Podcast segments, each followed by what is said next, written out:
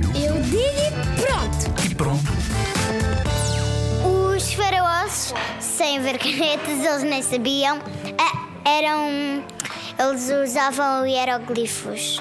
Os faraós, quando não tinham canetas, ah, eles, eles ou usavam carvão ou usavam outras coisas que, Hieroglifos. que pintavam, tipo pedras, carvão. Hieroglifos. Sem ser os faraós, eu acho que há uns senhores que antigamente faziam isto, que na pena havia- uma, uma tinta, molhavas lá e a pena escrevia como fosse uma caneta de pena.